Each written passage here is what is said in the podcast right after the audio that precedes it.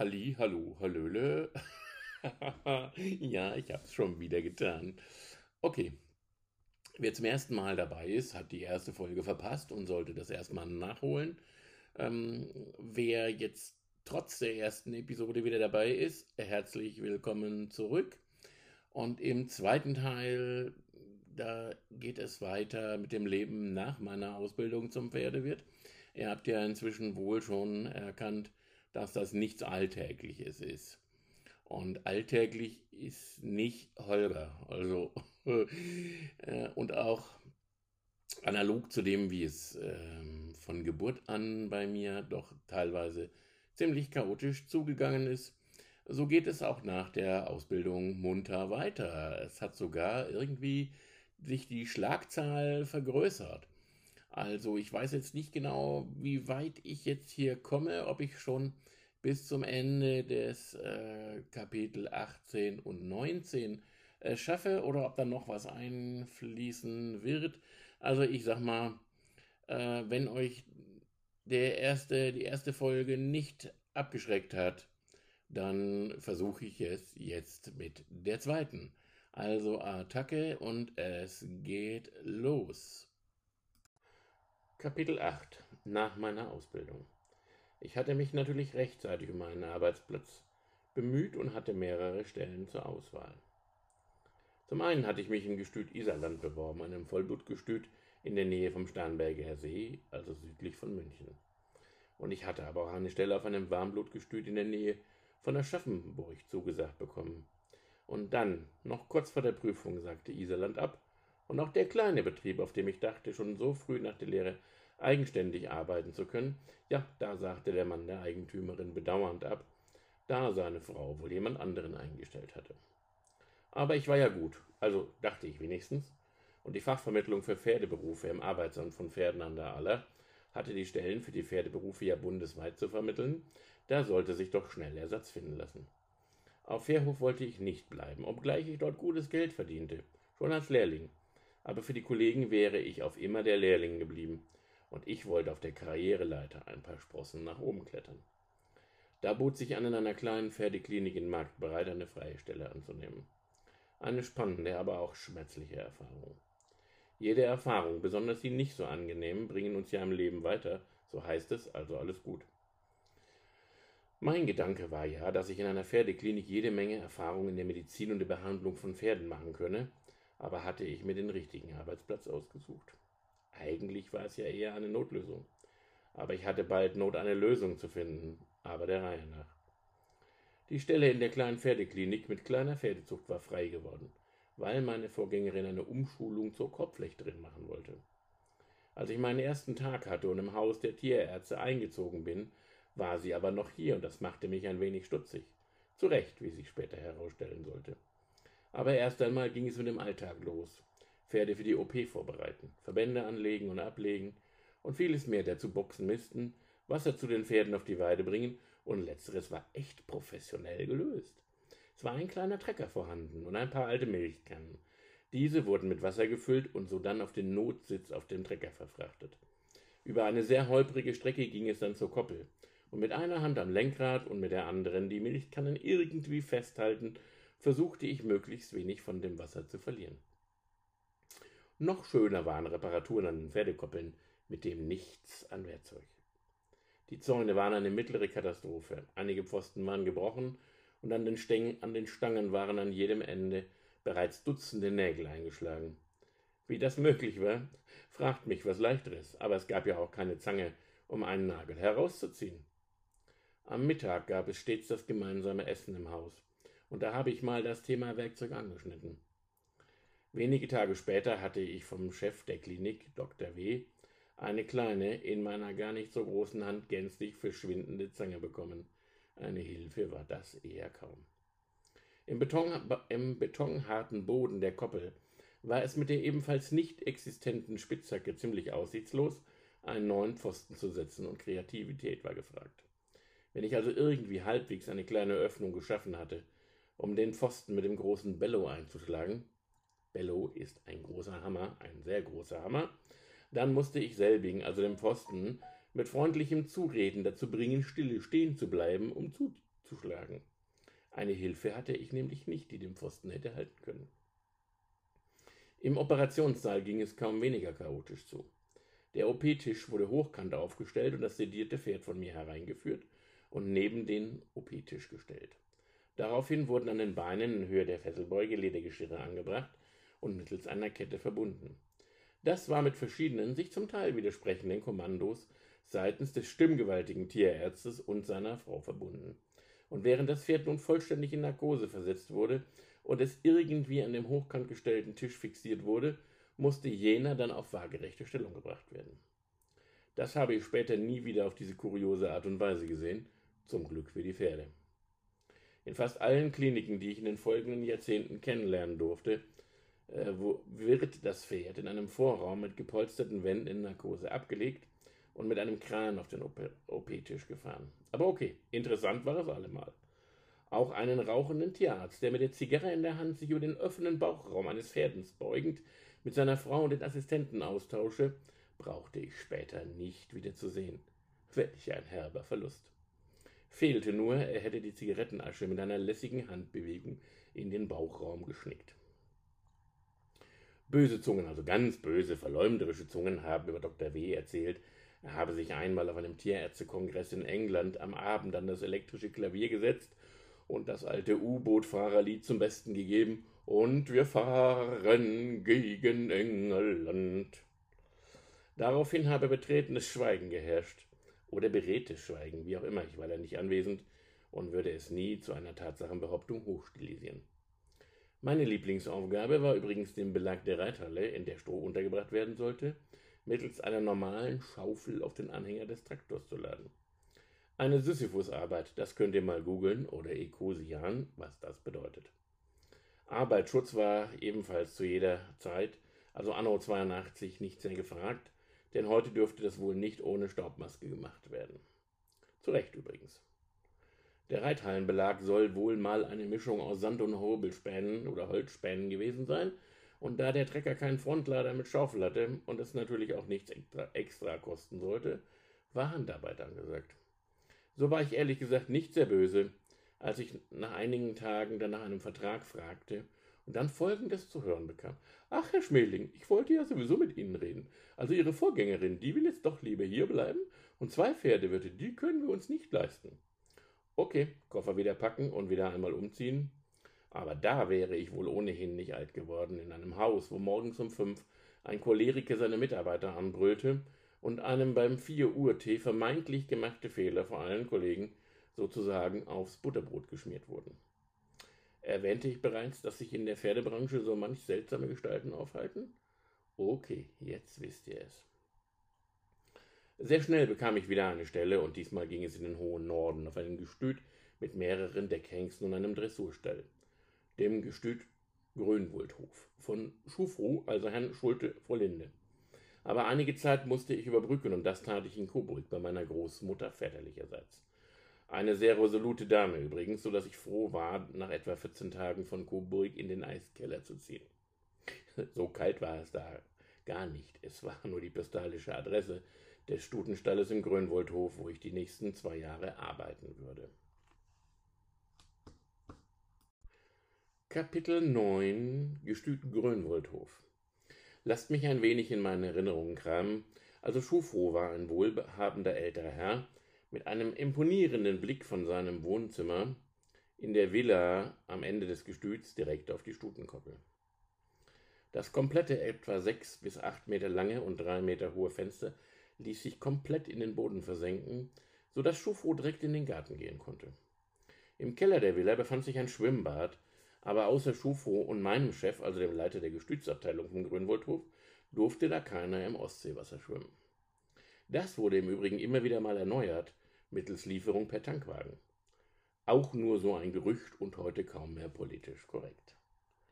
Im Übrigen kann ich über Schulte Frohlinde nur Positives sagen. Denn als ich mich einmal über mein Mobiliar in meiner kleinen Eiskellerwohnung beschwerte, genauer gesagt über mein Bett, da kam er mit dem Verwalter des Hofes in meine Wohnung zum Probeliegen und tatsächlich bekam ich dann Ersatz. Über den Hof fuhr er übrigens stets in einem Golfwagen, mit dem er nahezu geräuschlos bis in die, Stalle, bis in die Stelle hätte fahren können, Elektrisch halt und damit seiner Zeit wohl weit voraus. Fridays for Future war noch nicht gegründet und die holde Greta noch nicht einmal in Planung. Ich habe so viele Erinnerungen zu der Zeit im Norden des Bundesgebietes, also immer noch Bundesrepublik Deutschland. Und es gab noch den eisernen Zaun zum Gebiet der Deutschen Demokratischen Republik, hatte ich glaube schon mal vor etlichen Seiten erwähnt, oder? So dass ich kaum entscheiden kann, wo zu beginnen. Aber immerhin fällt mir im Moment wieder ein, wie der Name meines Vorgesetzten war. Werner Stahl. Auch wieder jemand mit einer ruhigen Art und einem natürlichen Ausdruck von Respekt. Etwas anders sein Sohn Dieter, der auch in einem Landgestüt gelernt hatte und dort seine Beamtenlaufbahn aufgegeben hatte, um an der Seite seines Vaters zu arbeiten. Und Werner Stahl war ein Arbeitsmensch. Nicht mehr so körperlich, das ließen das Alter und die Gesundheit nicht mehr zu, aber an den Wochenenden und nach Feierabend habe ich ihn oft in dem kleinen Büro im Stutenstall am Schreiben von Deckplänen und anderem gesehen. Computer gab es seinerzeit noch nicht, und ob er die hätte nutzen wollen? Der erste Computer, der sozusagen finanziell irgendwie erschwinglich schien, das war der sogenannte Brotkasten, ein Commodore C64 mit Monitor und Datasette, habe ich mir in meiner Zeit auf dem Grönwoldhof auf Pump geleistet und dachte mir schon zu dieser frühen Zeit, also ohne Maus und grafischer Bedienungsoberfläche, wie zum Beispiel Windows, das müsse sich doch für die Verwaltung der Pferdedaten und für den Schreibkram nutzen lassen. Oh weh, so weit war es noch etliche Jahre hin, aber ein Anfang war gemacht und ich mit dem äh, Computervirus infiziert. Also unheilbar wie der Pferdevirus, nur teurer. Software gab es kaum, aber jede Menge in Form von geschriebenen Programmen in Computerzeitungen zum Abtippen und vor allem das nette Suchen der Tippfehlerin hinterher, ich kann euch sagen, Nix da mit Rechtschreibkorrektur und so weiter, vergesst es. Meine kleine Wohnung am Stutenstall hatte ein winziges Bad mit einer Sitzbadewanne, weil eine komplette Wanne nicht hineingepasst hätte. Und Haare waschen in einer Sitzbadewanne lästig zum Artisten oder Schlangenmenschen mutieren, geht aber irgendwie. Da die Wanne unter der Treppe zum ersten Stock war, war Duschen auch keine Alternative. Aber einen Vorteil hatte die Wohnung. Ich war schnell im Stall, wenn Fohlen geboten waren. Werner Stahl wohnte mit seiner Frau über mir und er hatte auch eine Art nostalgisches Frühwarnsystem für Geburten. Nein, keine Kameras, aber wir hatten ein Gurtsystem, das recht kompliziert den Stuten, die als nächstes dran waren, angelegt wurde und die nach Erscheinen der Fruchtblase am äußeren Bereich der Scham Alarm auslösten. Das zweite System waren Geräte, die der schwitzende Stuten melden sollten, was jedoch in relativ warmen Monaten sehr häufige Fehlalarme zur Folge hatte und ohne Kameras hieß das jedes Mal aufstehen, in den Stall gehen und nachsehen, sowie grimmig gelaunt wieder schlafen gehen, bis zum nächsten Fehlalarm. Zeitweise habe ich nach dem vierten oder fünften Alarm in derselben Nacht Mull über den Schweißsensor gepackt, aber das war nicht ohne Risiko. Zu den Geburten kam dann immer Werner Stahl dazu und kontrollierte, ob ich auch alles richtig machte. Nun hatte ich während meiner Lehrzeit an die 30 Geburten miterlebt. Aber im Grönwoldhof passierte die erste Fohlengeburt, die ich ganz ohne Hilfe erleben durfte. Es war ein früher Abend und Werner Stahl noch unterwegs. Eine Stute wollte das Fohlen endlich raus aus dem Bauch haben und die Frau von Werner Stahl hatte drüben im Dressurstall angerufen, damit ich Unterstützung haben sollte. Doch die Jungs ließen sich Zeit und kamen zu spät. Das Fohlen war ohne Probleme zur Welt gekommen und nun ist zwar jede Geburt auch noch heute nach vier Jahrzehnten immer noch etwas Tolles und besonders, aber meine erste Abholung ganz allein da war ich schon stolz wie Bolle. Mein Privatleben stand nach der Trennung von Silke, die mich ja wegen Jesus absolviert hatte, vor einem Trümmerhaufen. Aber die meiste Zeit war ich eh mit Arbeiten und im Verzehr von Mengen an Knäckebrot mit Billignusscreme beschäftigt. Internet gab es nicht. Hatte ich eigentlich einen Fernseher? Ja, kann sein, aber viele Programme gab es ja eh nicht. Und Telefon gab es nur im Stall oder irgendwo eine Telefonzelle im Ort. Im Stall neben dem kleinen Büro und dem Putzplatz da stand ein Wählscheibentelefon. Daneben ein kleiner Notizblock, wo die Einheiten notiert wurden, die in dem Fall ich mit Privatgesprächen im Stehen verbraucht hatte. Und was soll ich euch sagen? Das war die Zeit, als ein Ferngespräch noch was war, um sich kurz zu fassen. Und SMS, WhatsApp waren nicht erfunden. Und Telegram kein Messenger, sondern eine Möglichkeit der Kommunikation über die Ferne nach dem Motto Mutter gestorben, Stop, Beerdigung morgen, Stop, Anreise sofort, Stop, sonst enterbt, Stop. Also so ähnlich und das wurde dem Empfänger dann umgehend durch den Postboten zugestellt. Jedes Wort kostete dabei einen gewissen Geldbetrag in D-Mark. Deutsche Mark. Diese Möglichkeit der recht schnellen Kommunikation, die aber im Vergleich zum heutigen Telegram, Trema und so weiter eher Schneckenpost war, habe ich aus finanziellen Erwägungen nie benutzt. Ich hatte auch in der Nach-Silke-Ära Kontakt zum Ponyhof, zu Martina und den anderen Mädels, aber im Grunde genommen war ich so wenig beziehungsfähig, dass kaum eine Frau eine Chance bekam, zu mir näher aufzubauen. Was ich da noch alles nicht wusste über mich und das Leben und die Möglichkeiten, meine Traumata aus der Kindheit aufzuarbeiten. Ablenkung gab es durch die harte körperliche Arbeit. Beim Ausmisten der Boxen, bei dem Stapeln der Heu- und Strohballen in der Ernte auf dem Heuboden über dem Stall, durch die Arbeit mit den Pferden und besonders durch den direkten Kontakt zu und mit den Fohlen. Hier war ich viel direkter einbezogen als während der Lehre auf dem Fährhof, und im Grunde waren Werner Stahl, sein Sohn Dieter und ich das Team des Grünwaldhof bezogen auf die Abteilung Zucht. Hier wurde in dieser, Zeit, in dieser Zeit der legendäre Donnerhall, späterer großartiger Dressurvererber, großgezogen. Aber als er als zugekauftes Absatzfohlen zu uns auf den Grünwaldhof kam, wo sein Vater Donnerwetter einer der Deckhengste war, konnte man das eher nicht erwarten. Der zweite Deckhengst war Pickbube 1, im Umgang wie auch Donnerwetter absolute Klasse. Aber bei Pickbube 1 war es aus mit dem Benehmen, wenn ich die Decktrense aus dem Schrank geholt habe. Beim Deckakt seinerzeit war die Besamung in der Warmblutzucht gerade erst im Entstehen, war er selbst von Dieter Stahl kaum zu bremsen.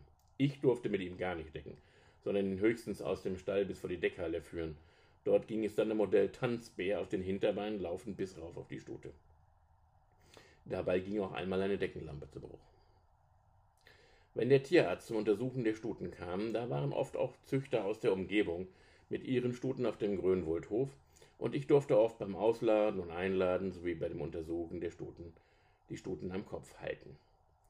Da gab es dann ab und an auch ein Trinkgeld und besonders eines ist mir seither in Erinnerung geblieben. Also ich hatte einen dieser Warmblutzüchter. Das Blut des Warmblüters ist übrigens selten wärmer als das des Kaltblüters. Und der Vollblüter ist genauso voll mit Blut wie der Halbblüter. Aber genug der Verwirrung. Hatte ich geholfen und war bereits mit der nächsten Stute beschäftigt, hatte also keine Hand frei. Da kam der Züchter, dem ich davor gerade geholfen hatte, mit seine, seine Stute wieder in den Hänger zu laden und steckte mit, mit einer großzügig wirkenden Geste etwas in meine Kitteltasche. Und erst in der Mittagspause hatte ich Ruhe, mal nachzusehen, wie großzügig der Mann wohl gewesen sein möge. Okay, damals waren 50 Pfennige, heute etwa 25 Eurocent, noch etwas mehr wert als, es die, äh, als heute, aber hier hätte wohl auch ein einfaches Danke gereicht. Gelacht haben wir dennoch herzlich über den Vorfall. Weniger zu lachen hatte ich dann jedoch bei einer Vorführung in der großen Reithalle des Grüngoldhofes. Dort wurden die Deckhengste den Züchtern präsentiert und auch die Zweijährigen ließen wir in der Halle laufen. An der langen Seite war der Bereich für die Zuschauer abgetrennt und die vier jungen Pferde galoppierten nebeneinander immer schön außen entlang in einer ovalförmigen Bewegung und dann sollten sie wieder abgebremst und eingefangen werden und das ging leicht in die Hose. Denn als ich ihnen sozusagen den Weg abschneiden sollte, da änderten die vier Junghengste die Richtung und kamen plötzlich in einer Diagonalen hinter mir her. Ich konnte mich um noch umdrehen und rums, da lag ich auf dem Hallenboden in den Hobelspänen und fühlte mich etwas benommen. Obwohl ich ja einen Frontalaufprall erlebt hatte, muss ich mich auf dem Boden gedreht haben, denn ich hatte Hobelspäne an den Lippen und Blut. Außerdem wurde ich links und rechts in den Armen und Schultern gepackt und mein Kollege Dieter und andere halfen mir hoch und führten mich nach draußen. Dort wartete ich dann leicht blutend auf den Krankenwagen, der mich dann, irgendwie fand ich sehr unnötig, in ein Krankenhaus brachte. Dort traf ich dann auf Schwestern, von denen eine derart grob meinen blutenden Mund mit einem Schwamm bearbeitete, dass ich davon ein größeres Trauma erlitt als von dem Aufprall des Pferdes oder der Pferde. Nun müsst ihr ja wissen, dass Pferde nicht auf am Boden liegende Lebewesen treten, ja, sofern sie es vermeiden können. Aber so ein Huf, der hat durchaus die Kapazität, eine saubere Schnittverletzung zu produzieren, die ein Skalpell kaum professioneller hinbekommt einen begabten Chirurgen vorausgesetzt. In dem Fall war es der innere Bereich meiner Unterlippe, der nach grober Säuberung, und damit meine ich die putzwürdige Krankenschwester, genäht wurde. Der Eigentümer des Grönwoldhofs hatte übrigens seinen Fahrer samt Auto den Krankenwagen hinterherfahren lassen, und dieser brachte mich nach der Behandlung wieder zurück ins Gestüt und zu meiner Behausung. Nett, gell? Das würden wohl nicht alle meiner ehemaligen Arbeitgeber tun. Wenn ich mich richtig erinnere, war das bislang meine einzige Fahrt in dem Krankenwagen. aber nicht meine einzige Verletzung durch einen Huf im Gesicht. Eine andere Verletzung hatte ich auf dem Grünwaldhof. Und zwar passierte folgendes. Wir hatten zwei Stuten in dem Stalltrakt, der sich neben dem langen Stall hinter der Deckhalle befand. Hinter der Deckhalle war ein Sandplatz, auf dem wir die beiden Pferde laufen ließen, und in der Deckhalle wollten wir sie wieder einfangen, um sie dann in ihre Boxen zu bringen. Einer von uns, keine Ahnung, ob ich der Dussel war, hatte aber die Türe zum Stall nicht richtig verschlossen, so dass die beiden etwas ängstlichen Pferde in den Stall und dann in den Nebentrakt liefen und dort in einer Sackgasse zu landen. Kopf an Kopf standen sie nun in einer recht schmalen Stallgasse, und von vorne war nicht an sie dran zu kommen. Zurück wollten sie aber auch nicht, und umdrehen kein Platz, dachte ich zumindest. Ich war jung und brauchte das Geld. Und außerdem war ich ja ein toller Kerl, also nicht lange überlegt. Hätte ich wohl besser mal doch gemacht. Aber hinterher war ich schlauer, glaubt mir das ruhig. Und so trat ich zuerst hinter die Pferde und ruhig auf sie einredend versuchte ich dann an der Boxenwand entlang nach vorne in das Eck mit den Pferdeköpfen zu kommen. Aber das von mir entfernt stehende Pferd hatte wohl Langeweile und ging plötzlich rückwärts aus der Ecke. Und jetzt hatte das andere Pferd Platz, sich stattdessen umzudrehen. Bloß, da war ja noch ich und meine Rippen, die plötzlich von einem Pferdebobbers gequetscht wurden. Nun ja, eine Prellung der Rippen, das weiß ich seit diesem Vorfall, kann schmerzhafter sein als ein gebrochener Knochen, und man hat lange was davon. Okay, wieder einmal leicht beschädigt, aber überlebt. Beschädigt habe ich dann schon auch mal was, und zwar einen VW-Bus, den wir neben den VW Golf, die der Grünwaldhof aus, auf, als Betriebsautos hatte. Wir hatten ja auch außerhalb noch Ställe und da musste zum Versorgen der Pferde und zu deren Kontrolle eben einer hinfahren. So weit, so gut oder eben nicht gut. Aber da ihr es ja eh wissen wollt, ich habe das nicht mit Absicht gemacht. So dumm war es dann von mir. Aber dumm war es von mir, definitiv. Ich hatte Besuch und ich hatte Dienst, also eigentlich noch nichts Schlechtes. Der Besuch war eine nette junge Dame, die ich gern hatte, und Dienst hieß am Wochenende die Stuten von der Kuppel zu holen. Die liefen dann über einen langen Gang, über einen Reitplatz zum Platz vor dem Stutenstall, und dort wurden sie in ihre Boxen geführt.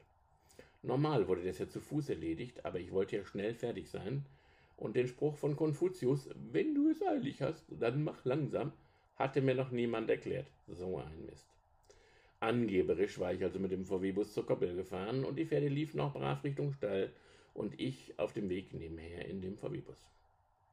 Am Ende des Reitplatzes hätten nun alle brav weiter in Richtung Stall gehen müssen und nichts wäre passiert. Aber wenn etwas schief kann, gehen kann, dann wird es das auch. Eine der Stuten, es können noch zwei oder drei gewesen sein, lief wieder zurück Richtung Koppel und ich dachte, okay, du musst nur schneller sein und sie am Ende des Reitplatzes stoppen. Also Rückwärtsgang rein, Gas und Peng. Der Weg am Reitplatz war zwar breit genug, aber einer der Alleebäume war nicht so exakt gerade gewachsen wie die anderen, und das wurde mir, also eher der rückwärtigen Seite des VW-Bus, zum Verhängnis. Eine Blamage sondersgleichen, aber wenn ich schon Mist baue, dann gleich richtig. Mein netter Besuch war dann auch leicht geschockt, aber ob aus uns auch ohne den Vorfall was geworden wäre, wer weiß das schon und wer will das wissen. Ach so, die Ohren wurden mir übrigens nicht abgerissen nachdem ich meinem Vorgesetzten das Geschehen beichten musste, auch durchaus positiv zu erwähnen. Mit dem VW-Golf, den wir sonst meist zur Verfügung hatten, wäre das wohl eher nicht passiert, aber das soll mein persönliches Versagen auch nicht entschuldigen. Am Wochenende, wenn jemand kaum auf dem Gestüt war, die Pferde früher reinholen zu müssen, das war oft dem großen Panoramafenster geschuldet, das Schulte Frolinde in seiner Villa am Rande der Koppeln hatte. Das Fenster im Wohnzimmer war so an die sechs Meter lang, ihr erinnert euch, und ließ sich komplett in den Boden senken. So dass Fufo in den Garten gehen und mit einem Fernglas hinter den Wolken verdächtig aussehende, äh, Entschuldigung, und dann mit einem Fernglas hinter den Koppeln verdächtig aussehende Regenwolken entdecken konnte. Ich war zu schnell. So dann erfolgte ein Anruf im Gestüt. Sofort Pferde rein. Die hätten sich ja erkälten oder vor einer Wolke erschrecken können. Erschrocken habe ich mich an einem Wochenende aber über etwas ganz anderes. Natürlich hatte ich mal wieder Dienst und Donnerwetter, also der Vater von Donnerhall, ihr erinnert euch, hatte ein Date. Das Date, sprich die Stute, kam von außerhalb und sollte gedeckt werden. Und ich erinnere mich, es war ein Sonntag, als der Besitzer mit, dem, mit der Stute auf den Hof gefahren kam. Eigentlich rollte er nur langsam mit einem sehr interessanten Gespann auf den Hof. Und das hätte ich mal fotografieren sollen, ich kann euch sagen.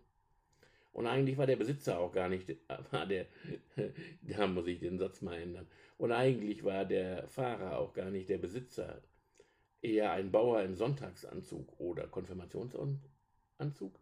Er stieg von einem Traktor und an selbigen hing ein offener Viehhänger. Okay, ein Luxuspferdehänger hätte jetzt auch nicht so gut gepasst. Auf diesem offenen Hänger mit ziemlich schwerer Heckklappe stand eine Schimmelstute, die der Mann im Anzug wohl aus einem ziemlich versifften Stall geholt hatte. Das passte nun aber auch mal sowas von gar nicht. Dem Hengst war das Aussehen, Aussehen der Stute ziemlich schnurzpiepigal. Hauptsache, sie stand still. Nach dem Deckakt wollte jener Bauer im Anzug von mir einen Eimer mit kaltem Wasser.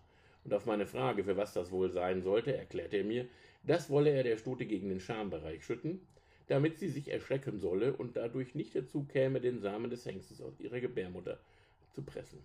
Ich hatte ja schon viel dumm Tüch gehört, Übersetzung des Autors, dummes Zeug, Unsinn, Quark etc., aber das bislang doch noch nicht. Der Hengst weitet beim Samenerguss mit seiner aufpilzenden Eichel, nein, nicht die Frucht der Eiche, den Muttermund und verfrachtet seine Spermien direkt in die Gebärmutter. Und der Weg zurück nach draußen ist eher zu vernachlässigen. Als ich im Anzug träge, sieht übrigens verboten blöd aus, mit einem Anzug von einem alten Träger zu steigen. Nun also das kalte Wasser verwehrte, da fragte er mich ernsthaft, ob in der Nähe Brennnesseln zu finden seien. Denn das würde auch funktionieren. Bilder im Kopf? Apropos Bilder im Kopf. Ich hatte von meiner Sitzbadewanne erzählt. Da saß ich an einem Weihnachtsabend drin, als vor der Türe die Frau von Werner Stahl stand und rief, ich solle in den Stall an der Deckhalle kommen. Dort läge eine junge Stute fest. Okay, das ist ein Notfall. Also Bademantel an und in die Puschen in den Stall. Die Zweijährige war in einem großen Laufstall untergebracht, war aber alleine und hatte allen Platz der Welt, um sich im Stroh zu wälzen. Dennoch hatte sie sich an die Wand gerollt und lag da mit den Beinen verkeilt. Sollte ich erwähnen, dass sie ein paar Zentimeter Schnee hatte und ich jetzt diesen in meinen Puschen an den frisch gewaschenen Füßen? Nee, auch gut. Denn im Stall zog ich die sowieso aus. Denn mit den Puschen, das sind übrigens Hausschuhen, hätte ich noch weniger Chancen gehabt, die um die 400 Kilo Pferd mit einem Strick um ein Vorderbein von der Wand zu rollen. Aber barfuß und mit einer guten Technik und einem Hauch von Wahnsinn klappt das eben. Hinterher dann wieder ab in die Wanne. Nachmachen ist im Übrigen keine gute Option bei vielen Dingen, die ich hier beschreibe. Auch bei einem anderen Damenbesuch nicht bei dem die junge Dame, die ich auch schon von dem Lehrgang in Bad Harzburg recht gut kannte und die auf einem Notbett in meiner kleinen Wohnung oben ohne übernachtete, ohne dass es meinerseits zu Intimitäten gekommen wäre, was war ich auch zu schüchtern. Wie gesagt, nachmachen muss nicht immer ein guter Einfall sein. Es gab natürlich nicht immer nur Positives auf dem Grünwaldhof. Da war zum Beispiel der Virusabort in dem einen Jahr. Zwei tragende Stuten kamen zu Anfang des Jahres zu uns und eine davon brachte ein totes Fohlen zur Welt, die andere ein lebensschwaches, das kurz danach verstarb. Die toten Fohlen mussten nach Neumünster gefahren werden, und dort wurde eine Infektion mit Herpesviren festgestellt, der sogenannte Virusabort, der Schrecken der Pferdezucht. Und obwohl die Stuten des Grünwoldhof gegen Herpes geimpft waren, so kam es in der Zeit nach dem Verfohlen der beiden Fremdstuten auch bei fünf der eigenen zu Totgeburten. Und jeden Morgen beim Füttern der Stuten wurde geschaut, ob wieder eines tot in der Box lag. Aber was fast noch schlimmer war, es fand ein Tag der offenen Gestüte auf dem Gestüt statt, und eine lange Reihe von Pferdezüchtern und anderen Interessierten ging auch durch den Stutenstall, und uns war es untersagt, jemand von den Aborten zu erzählen. In der Vollblutzucht, ich hatte ja im Gestüt Fairhof auf einem der besten Vollblutgestüte gelernt, einfach undenkbar, denn dort wurde jeder Fall von Virusabort im Wochenrennkalender, der erscheint auch heute noch wöchentlich, inzwischen aber auch zum Download, äh, veröffentlicht und der betroffene Betrieb gesperrt. Das heißt, kein Pferd durfte raus aus dem Gestüt und keine tragende Stute dorthin gebracht werden, bis vier Wochen nach dem letzten Abort. Mit einem Grauen erinnere ich mich und immer habe ich mich seither gefragt, ob vielleicht der eine oder andere sich den Virus mit zu seinen Stuten genommen hat, und ich verstehe diese Unverantwortlichkeit bis heute nicht. Es gäbe noch das eine oder andere zu erzählen über die Ferien, äh, über die Feiern, über die Feiern im kleinen Kreis in dem Raum im Stutenstall, über den etwas breit laufenden Stallmeister der Reitanlage Grünwoldhof, über den Austausch der kompletten Riesenfensterfront der großen Reithalle, weil dem Schufro die Tönung nicht mehr gefiel und so weiter und so fort. Aber ich versuche es kurz zu machen. 1984, ich war knapp zwei Jahre auf dem Grönwoldhof. Da wollte ich unbedingt die, äh, zurück in die Vollblutzucht und ich bekam auch ein Angebot, auf das Gestüt Riedberger Stutenmeister zu gehen. Das war eine Chance und weil die mich sofort haben wollten und nicht meine Kündigungsfrist abwarten wollten, habe ich mich wieder zu einer Dummheit hinreißen lassen.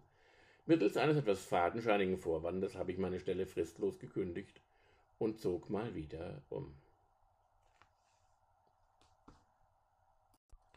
Kapitel 10 Gestüt Riedberg Das Gestüt Riedberg war im Ort Riedberg beheimatet und gehörte C.F. Tenge Riedberg. Knapp außerhalb des Ortes führte eine Allee zum Eingangstor. Rechts des Weges Koppeln und links Äcker. Hier bot sich mir dem Anschein nach eine Chance auf eine verantwortungsvolle Tätigkeit, also Aufstieg und etwas mehr Geld. Schöne Landschaft sah ich, große Bäume, einen kleinen Fluss fast mitten durchs Gestüt verlaufend und gepflegte mit Holz eingezäunte Koppeln. Natürlich sollte ich auf dem Gestüt wohnen, aber anfangs war die Wohnung noch nicht fertig renoviert, so dass ich erst einmal außerhalb in einem Zimmer auf einem Bauernhof untergebracht wurde. Renovierungsbedürftig war auch ein weiteres Gebäude, denn dort war die eigene Brennerei kürzlich durch die Explosion eines Schlempekessels zerstört worden, und da waren die Folgen noch zu sehen und zu riechen denn durch die Explosion und die Löscharbeiten waren Trümmer und Wasser in den Getreidesumpf geraten. Klingt doof, ist aber so. Das war der Ort, wo die Wagen mit dem, mit dem Getreide abgeladen wurden. Also stellen wir uns mal wieder ganz dumm und fragen uns, was ist denn ne Getreidesumpf? Das ist ein Loch und da kippen wir Getreide rein. Das Getreide wird von dort in die großen Silotanks zur Lagerung verbracht, aber nach der Explosion verblieb eine Menge davon im Sumpf und durch Zugabe von Löschwasser gärte das fröhlich stinkend vor sich hin, bis zur glorreichen Idee des Gestützleiters, die Mitarbeiter könnten das nun endlich beseitigen. Nachdem wir mit einem Traktor mit Frontlade die größeren Teile geborgen hatten und das Wasser abgepumpt war, da stiegen wir in den Sumpf und haben mit Eimern das verdorbene, stinkende, glibbrige Getreide nach und nach herausgehoben, um es auf dem Mist zu entsorgen. Ich glaube mich zu erinnern, dass wir auch mindestens eine nasse Maus gerettet haben. Der Gestank war so penetrant, dass wir auf das Waschen der Klamotten verzichtet haben. Lieber gleich komplett entsorgt. Wegwerfgesellschaft war im Entstehen. Und wenn ich nun in meinem jugendlichen Leichtsinn, ich glaube, ich war da gerade mal 22, mich meinte, mich könne nichts mehr umhauen, oh, weit gefehlt. Mäuse, die lebt noch in der Verkleidung des Hafersilo, oberhalb der Haferquetsche. Das ist eine Art Getreidemühle, aber die malt es nicht klein und zu Mehl, sondern die zwei Walzen drücken das Haferkorn auf, ohne dass Haferflocken daraus werden. Okay, je nach Einstellung des Walzenzwischenraums geht das natürlich auch, aber die Spelzen machen sich nicht gut zwischen meinen Zähnen. Warum den Hafer quetschen? Ich hatte ja an der Berufsschule durch Herrn Lengwenert gelernt, dass die Verdaulichkeit des Hafers durch das Quetschen nur ein wenig zunimmt.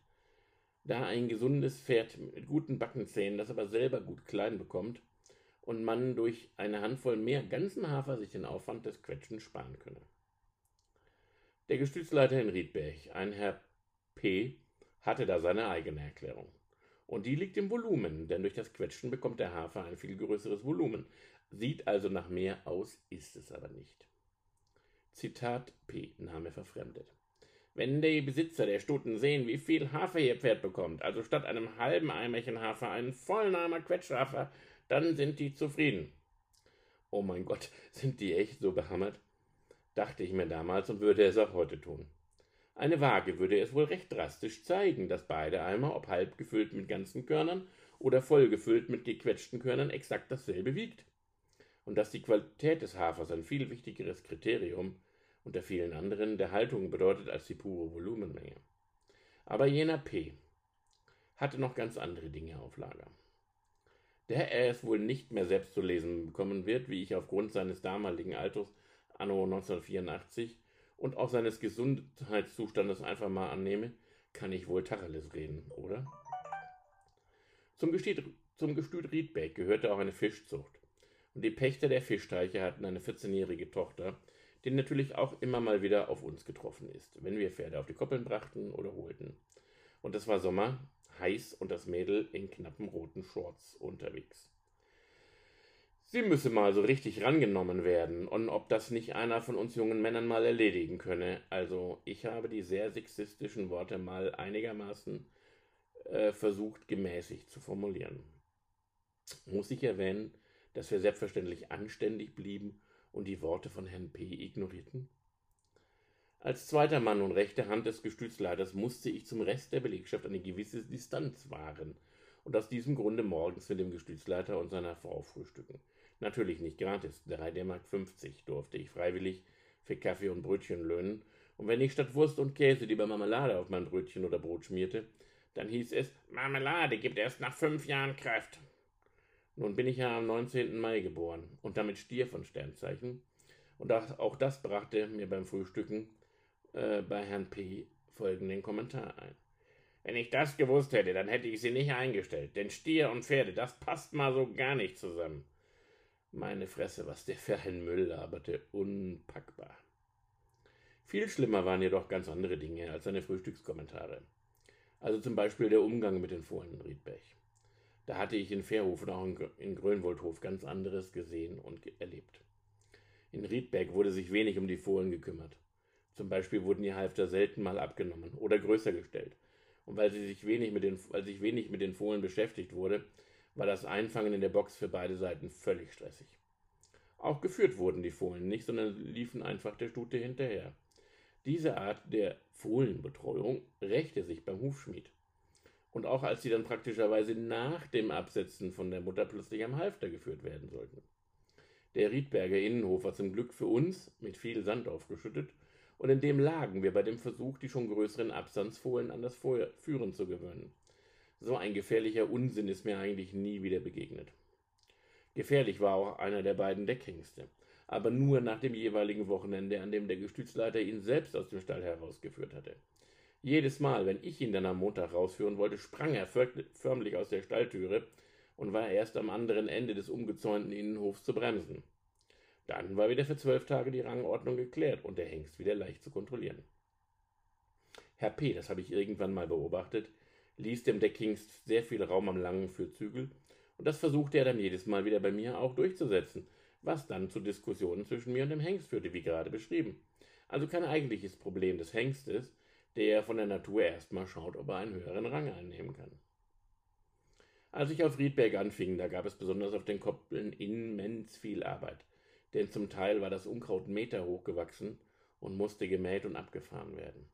Also verbrachte ich einige Stunden und Tage auf dem Traktor, und nach dem Mähen und auf Reihe schwaden war dann der Ladewagen an der Reihe, mit dem das Unkraut aufgesammelt und an anderer Stelle des Geländes abzuladen war. Durch das Gestützgelände führte jedoch ein kleiner Fluss, die Ems, und dadurch waren insbesondere die Koppeln am Ufer sehr feucht. Das führte in mehreren Fällen dazu, dass der volle und dadurch schwere Ladewagen an der Ausfahrt der Koppel versackte. Mit dem Gewicht war das Gespann dann nicht mehr rauszuziehen und der Ladewagen musste von Hand entladen werden. Das war, gerade durch die damals noch sehr vielen Insekten am Flussufer, kein Spaß und echt ein Knochenjob. Und das Alter der Maschinen machte die Arbeit auch nicht gerade angenehmer. Also Klimaanlage kannte, kannte man für Traktoren seinerzeit noch nicht. Beim Mähen mit dem Kreiselmähwerk flog das eine oder andere Steinchen von hinten in die offene Kabine. Das lag an dem teils nicht mehr vorhandenen, vorhandenen Schutz, der reparaturbedürftig war, aber das wurde durch Herrn P. verhindert. Okay, dachte ich mir. Gesundheit und Arbeitsschutz ist wichtig, also weigerte ich mich dann weiter mit dem Gerät zu arbeiten. Herr P. ließ dann einfach einen anderen Mitarbeiter damit weitermachen. Die Arbeit an den Koppelzäunen war auch kein Späßchen. Die Zufahrt zum, zum Gestüt führte über eine schöne Pappelallee. Und rechts der Allee lagen Koppeln, alle damals noch mit runden Holzpfosten und halbrunden Stangen eingezäunt. Als der Gestützleiter Herr P. jedoch die Verkleinerung der Koppeln entschieden hatte, wurden diese Zäune versetzt und der Bedarf an mehr Pfosten und mehr Zaunstangen, aber mit dem Holz aus dem eigenen Forst bedient, was zu einem schon für das Auge schauerlichen Materialmix führte und bei mir ein weiteres Mal verständnisloses Kopfschütteln auslöste. Um es mal klar auszudrücken, schon die Auffahrt zum Gestüt war mit dieser Zaunkonstellation verschandelt. Das passte einfach alles nicht zusammen. Dann erkrankte der Gestützleiter und ich war nun der Verantwortliche, also zumindest war das so vorgesehen. Umso mehr überraschte mich ein zufällig mitgehörtes Gespräch, bei dem sich die Kollegen gegenseitig beklagten, dass ich mich, Zitat, als Chef aufspielen würde. Ich musste etwas tun und führte umgehend ein Gespräch. Und dabei kam heraus, dass der Gestützleiter meine Position als Stellvertreter nie offiziell den anderen Mitarbeitern mitgeteilt hatte. Das führte natürlich im weiteren Verlauf zu Problemen zwischen mir und Herrn P., aber dazu gleich noch mehr. Auf dem Gestüt gab es mehrere Pensionspferde, also Stuten von verschiedenen Züchtern, und auch der zweite Deckhengst war nicht im Riedberger Eigentum. Horit, ein Schimmel, gehörte Oskar Beutenmüller, der außerdem wohl noch ein halbes Dutzend Mutterstuten in Riedberg stationiert hatte. Herr Beutenmüller kam gerne zu Besuch und brachte seinen Pferden kistenweise Äpfel mit und ließ diese durch einen Mitarbeiter in die Futterkrippen füllen und außerdem noch pfundweise völlig ungesunden Würfelzucker. Da die Pferde tagsüber ja auf den Koppel waren, konnten wir auf Geheiß von Herrn P.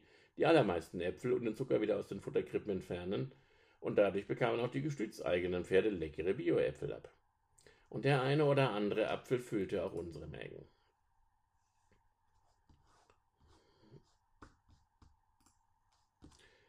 Hin und wieder gab es auch Ampullen mit Vitaminen, und auch diese bekamen eher wir als die Beutenmüllerpferde. Während der Zeit, als Herr P. nun im Krankenhaus war, sollte der Hengst von Herrn Beutenmüller auf ein anderes Gestüt gebracht werden. Und ich wollte natürlich dafür sorgen, dass er geputzt und mit frisch beschlagenen Hufeisen den Riedberg verlassen sollte, und dafür musste der Hufschmied gerufen werden. Aber da hatte ich nicht mit dem Starrsehen von Herrn P. gerechnet, der sogar vom Krankenbett aus selbiges verhindert hatte. Manchmal denkt man also, ich, schlimmer geht es nicht, aber bis zum heutigen Tag werde ich immer wieder mal eines Besseren belehrt. Der Hengst Horit wurde also abgeholt und auf sein neues Standortgestüt gebracht, ohne dass der Hufschmied den Zustand seiner Hufe in Ordnung gebracht hätte. Und wir hatten nur noch einen Deckhengst, Eschmore. Eschmore gehörte auch nicht Riedberg und sollte das Gestüt Richtung Japan verlassen, sofern ich nach so vielen Jahren mich noch richtig daran erinnere. Und vorher durfte ich mit ihm zur Tierärztlichen Hochschule Hannover fahren. Dort wurde Eschmore untersucht und weil er für einige der Untersuchungen mit einem Beruhigungsmittel behandelt wurde, da musste der Transporteur warten, bis die Wirkung des Mittels abgeklungen war, aber dazu hatte er nicht wirklich Lust. Okay, manche Mitmenschen fühlten und tun es auch heute, sich durch mich und meinen unstillbaren Drang zur Rechthaberei, Rechthaberei genervt, und dazu stehe ich auch. Bei der Untersuchung wurde ein Befund festgestellt, was in der Folge wohl dazu führte, dass der Verkauf platzte und Ashmore verblieb in Riedberg. 1990 registrierte das Direktorium für Vollblutzucht und Rennen die beiden letzten Nachkommen von ihm und die Rennleistung beider Pferde zeigen mit einer Gewinnsumme von jeweils 0 DM ziemlich eindrucksvoll die Bedeutung von Ashmore und irgendwie auch die des Gestüt Riedberg, das inzwischen nicht mehr als Gestüt existiert. Wen es interessiert, Tante Google oder jede andere Suchmaschine eures Vertrauens liefert da Informationen habe auch beim Schreiben dieses Kapitels nachgeschaut. Zurück zu Herrn P. und mir. Kurz nach der Rückkehr aus dem Krankenhaus kam es zu einem Eklat. Während seiner Krankheit war es an dem Erdbohrer zu einem Schaden gekommen, und auf die Frage, ob ich etwas darüber wisse, antwortete ich wahrheitsgemäß, dass ich damit nicht gearbeitet habe. Aber Herr P. wurde laut. Aber Sie hatten doch die Verantwortung. Da platzte es aus mir heraus. Was hatte ich? Gut, Nachdem ich das Gespräch der Mitarbeiter gehört hatte, es gibt sowas wie Zufall ja nicht, bat ich den Gestützherrn Tengi Riedberg um ein Gespräch zu diesem Sachverhalt, und er äußerte zwar Verständnis für meine Lage, bat mich andererseits darum, deswegen kein Fass aufzumachen, denn er könne mich im Falle einer Kündigung durch Herrn P. nicht schützen. Herr P. hätte die Kompetenz, Mitarbeiter einzustellen und eben auch zu entlassen. Ja gut, das hat nicht geklappt. Ich hatte in meinem jugendlichen Leichtsinn genau jenes Fass, oder eben die Büchse der Pandora geöffnet und die klare Folge hieß Kündigung. In der Zwischenzeit hatte ich jedoch eine Wohnung auf dem Gestüt bezogen, nachdem ich zu Beginn ja noch außerhalb untergebracht war. Und durch die Kündigung seitens Herrn P. wollte dieser auch die sofortige Räumung. Nun, wohin so schnell des Weges? Ich suchte eine Stelle und Herr P. wollte mich so schnell wie möglich loswerden. Und als ich keinerlei Anstalten machte auszuziehen, der klopfte er an meiner Türe, und nach dem Öffnen derselben hing der Typ die Türe aus und verschwand damit in das Gestützladerhäuschen. Was der geneigte Leser dazu noch wissen sollte, Datenschutz, heute ein Riesenthema, damals eigentlich nicht existent. Was ihr außerdem noch nicht wissen könnt, während meiner Zeit auf dem Grönwoldhof und vor allem aufgrund meiner Erfahrungen auf dem Klosterhof Medingen hatte ich die Interessengemeinschaft Pferdewetter e.V. gegründet und war deren Vorsitzender. Die IG Pferdewirte sollte die damals schon miesen Bedingungen besonders der Auszubildenden verbessern und auch die Interessen der Menschen in diesem Berufsbild vertreten. Bis heute ein eher aussichtsloses Unterfangen. Auf meinem Computer, erinnert euch an den Brotkasten, waren die Adressen unserer Mitglieder und mir gab das Anlass, beim Amtsgericht eine einstweilige Verfügung gegen Herrn P. zu erwirken und mir durch den Gerichtsvollzieher meine Zimmertüre wiederzuholen. Ob Herr P. überhaupt in der Lage gewesen wäre, den C64 zu starten, das glaube ich nicht. Und das verschafft mir jetzt gerade ein Lächeln, während ich das auf einem weit moderneren Computer tippe. Hier nur kurz der Hinweis, dass auch viele Jahre später Kollegen von mir eher nicht einen Bezug zu moderner Kommunikationstechnik hatten und haben. Es heißt, dreimal umgezogen ist wie einmal abgebrannt. Und mir stand nur wenige Monate nach meinem Umzug aus Schleswig-Holstein in die Gegend um Gütersloh ein weiterer Umzug, diesmal ins Ungewisse vor. Und dazu musste ich auch noch über meinen Schatten springen und meine Mutter um Hilfe bitten. Wieder in Stuttgart. Zum ersten Mal seit meinem Einstieg in das Arbeitsleben geriet ich in die Arbeitslosigkeit, wenn auch nur für drei Monate. Eine Zeit lang lebte ich in Stuttgart bei meiner Mutter, die mir auch beim Umzug aus Riedbeck geholfen hatte, und das führte auch zu emotional schwierigen Situationen. So zum Beispiel, als wir beide ein paar Bier zusammen getrunken hatten und über die Geschehnisse meiner Kindheit sprachen, was eben nur unter Alkoholeinfluss möglich war, also für mich zumindest. Und nüchtern hätte ich wohl nie Dinge ausgesprochen, wie eben das meiner Mutter, äh, Entschuldigung, äh, und nüchtern hätte ich wohl nie Dinge ausgesprochen, wie eben, dass meiner Schwester und mir vieles erspart geblieben wäre, wenn unsere Mutter damals bei ihrem schweren Autounfall nicht überlebt hätte. Nüchtern wäre das nie über meine Lippen gekommen. Aber tatsächlich habe ich das genauso empfunden, und Ehrlichkeit kann sehr schmerzhaft sein. Hat mir übrigens auch den Unmut meiner Großeltern mütterlicherseits eingetragen, aber ich stand zu dieser Meinung, auch wenn sie nur unter Alkoholeinfluss ausgesprochen werden konnte. Warum ich das später nicht mehr so gesehen habe, das wird später angesprochen werden, denn es brauchte einen sehr langen Prozess der Entwicklung. Nach einer kurzen Zeit bei meiner Mutter zog ich zu meiner Schwester und ihrem Freund Edi, einem netten Hallodri. Während er und meine Schwester arbeiten waren, da saß ich zu Hause und spielte am C64 das Weltraumspiel Elite. Damals echt das Nonplusultra an Computergame. Geladen von der Datasette, aber es lief. Und ich hatte immer mal wieder Kontakt zu der zentralen Fachvermittlung für Pferdeberufe beim Arbeitsamt in Pferden aller. Und die hatten tatsächlich auch Arbeitsangebote für mich und ich zog mal wieder weiter. Kapitel 11 Gestüt Taubenhof Die Stuttgarter Unternehmerfamilie Roller unterhielt im Welsheimer Wald, etwa 40 Kilometer von Stuttgart entfernt, ein Vollblut-Arabergestüt und machte mir ein lukratives Angebot als Gestütsleiter. Das war natürlich spannend und ich zog auf den Taubenhof. Endlich selber Chef sein. Dach, dach, das dachte ich damals etwas naiv. Es störte auch, mich auch nicht, dass die Eigentümer eine Erbengemeinschaft bildeten, was immer öfter Probleme bereitet, weil sich die Familienmitglieder oft nicht einig wurden. Aber erst einmal hatte ich Arbeit, durfte Chef sein, wenn ich auch nur wenige Mitarbeiter hatte, die zudem oft auch gar nicht in Vollzeit beschäftigt waren. Neben den Vollblut-Araberstuten gab es auch eine kleine Herde Rinder zur Koppelpflege und zur Pflege der anderen Grasflächen neben den Koppeln. Es gab nur einen Nachbarn, sehr freundliche Leute mit einer kleinen Brennerei und einem Steinbackofen.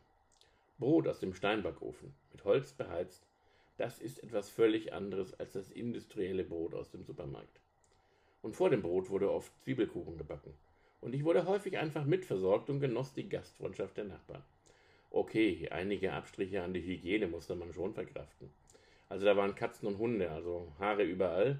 Aber das war einfach so und wir haben alle Keime überlebt. Zur Not eben mit einem Glas selbstgebrannten. Außer mir lebte kein Mitarbeiter auf dem Gestüt, also war es nach Feierabend recht einsam. Außer zum Einkaufen verließ ich selten den Hof und nur an den Wochenenden kam jemand der Erbengemeinschaft auf das Gestüt. Auf dem Taubenhof gab es so richtig viel Arbeit und Überraschungen. Als ich auf der oberen Seite des Gestüts die hohen Brennnesseln abmähte, da fand sich ein nagelneuer Düngerstreuer. Sogar die Bedienungsanleitung war noch mit einem Draht im Trichter befestigt, also war er nie zuvor benutzt worden. Ein Winter stand an, und das war noch ein richtiger Winter, so richtig mit Frost und Schnee. Der Stall war sehr luftig und in diesem Winter froren die Pferdeäpfel so, so fest, dass man damit hätte Scheiben einschlagen können. Auf die großen Räder des Traktors musste ich Schneeketten aufziehen und hin und wieder Autos aus den Schneewehen ziehen.